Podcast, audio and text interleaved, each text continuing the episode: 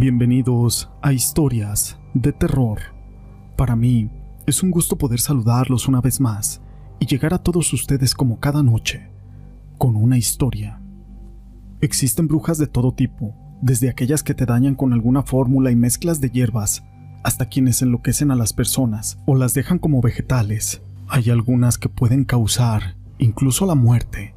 Se dice que generalmente estas arpías gustan de los niños, pero de vez en cuando persiguen a las personas como a los hombres, y cuando atrapan a un espécimen de este género, lo humillan, lo orinan y lo envuelven en heces fecales, e incluso lo pasan por nopaleras para llenarlos de espinas. Pero todo esto no es relevante, sino una historia.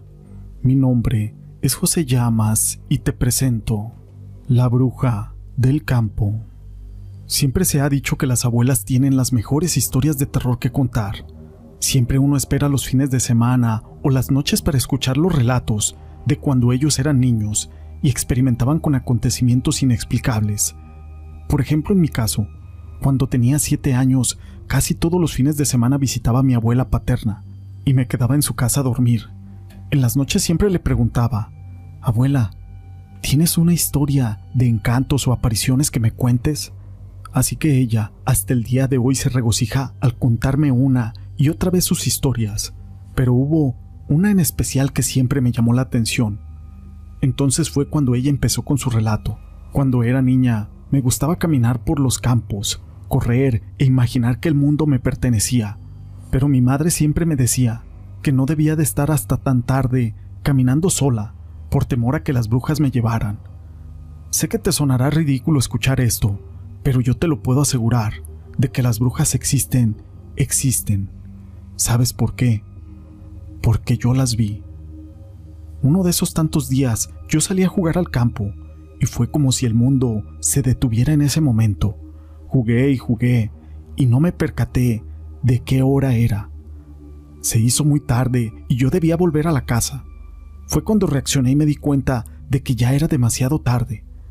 Tú sabes que en la sierra en esos tiempos no había alumbrado público en ciertos lugares y cuando la noche caía era todo completamente oscuro y negro. No se veía nada. Fue entonces cuando empezó mi calvario. Caminé con dirección hacia la casa, pero por más que caminaba, sentía que regresaba al mismo lugar. Era como si estuviera dando vueltas solamente. La cabeza me empezó a doler. Sentí mareos y asco al mismo tiempo. Entonces empecé a escuchar entre los matorrales un sonido, como pollitos si estuvieran llorando. Mi madre siempre me dijo que ese era el sonido que hacían las brujas para engañar a las personas. Este sonido lo hacían para que se desorientaran y pudieran llevárselas también. Me dijo que las brujas son mujeres vestidas completamente de negro, con una apariencia de viejitas desalineadas, pero su característica principal es que los pies son como los de las gallinas. Cuando escuché ese sonido, lo que hice fue correr con todas mis fuerzas, rezando e implorándole a Dios que me protegiera. Fue cuando a lo lejos vi a mi madre con una lámpara llamándome. Le agradecí tanto a Dios por enviarla. Corrí hacia ella y la abracé. Ella me preguntó si todo estaba bien y qué había pasado. Solamente le dije que nos fuéramos, de una vez. Entonces ella entendió por mi mirada de miedo qué es lo que estaba pasando. Al mismo tiempo se escucharon los sonidos de pollitos por todos lados. Lo que hizo mi madre fue decirme, hija, Caminarás abrazada a mí, pero con la cabeza agachada. Y hagas lo que hagas, escuches lo que escuches, por nada del mundo levantes la cabeza. Así que así lo hicimos. Caminamos y caminamos con dirección hacia la casa. Escuchaba que mi madre pronunciaba unas palabras extrañas. Creo que era quechua o amaira. Era como una especie de rezo o algo así. Entonces a lo lejos escuchamos pasos. Fue cuando mi madre me abrazó con más fuerza y al caminar noté que alguien se acercaba. Yo te juro que estaba muerta de miedo. Solo tenía diez años. De pronto los pasos se hacían cada vez más cercanos y mi madre me dijo, se acerca una señora, no levantes la cabeza por nada. Cuando estábamos a escasos pasos, abrí un poco mis ojos y pude verla sin levantar la cabeza. Los pies de esa mujer eran como los de una gallina. Luego de eso, Recuerdo que llegamos a la casa y mi madre se puso a llorar diciéndome que nunca más hiciera eso de quedarme hasta tarde jugando, porque como yo lo había sentido y visto, esa mujer era una bruja, por los pies de gallina que tenía. Esta es una historia que quise compartir con ustedes, pero no es la única historia que tenemos el día de hoy acerca de las brujas. Pero también existen brujos. Les contaré una historia que nos contaba mi tío. Mi tío trabajaba inyectando gente contra el dengue y el paludismo. Siempre lo mandaban a la selva, aunque se la pasaba prácticamente más allá. Pero bueno, en fin, él vivía con unos, como les llaman acá, indios, gente de la comarca. Dormían en hamacas y todo era oscuro, no había luz. Lo único que alumbraba un poco era la pálida llama de su candil. Y bueno, nos contaba que siempre tomaba café, yuca hervida y huevos, y que ya estaba cansado de comer lo mismo todos los días.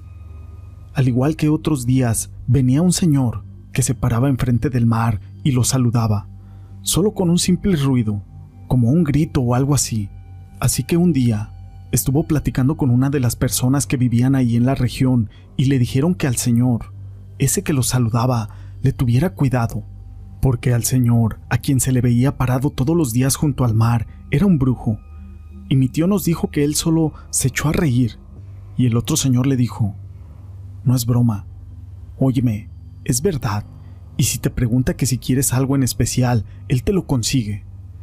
Y mi tío se quedó pensativo, pero a la vez dijo, acá la gente solamente inventa vainas o historias y se fue a lavar su ropa al río. Aquel brujo estaba parado en una piedra bien grande. Mi tío, como no quería creer lo que el otro señor le había dicho, pero también le daba curiosidad, todo eso, mejor decidió irse a su casa. Al otro día de regreso, yendo para su trabajo, volvió a ver a aquel brujo parado, ahí bajo un árbol de mango. En ese momento saludó a mi tío y le dijo, Coja, amigo, cómase un manguito. Ya ve, que son deliciosos y mi tío dejando atrás aquel cuento que le habían dicho sobre este señor le dijo que sí.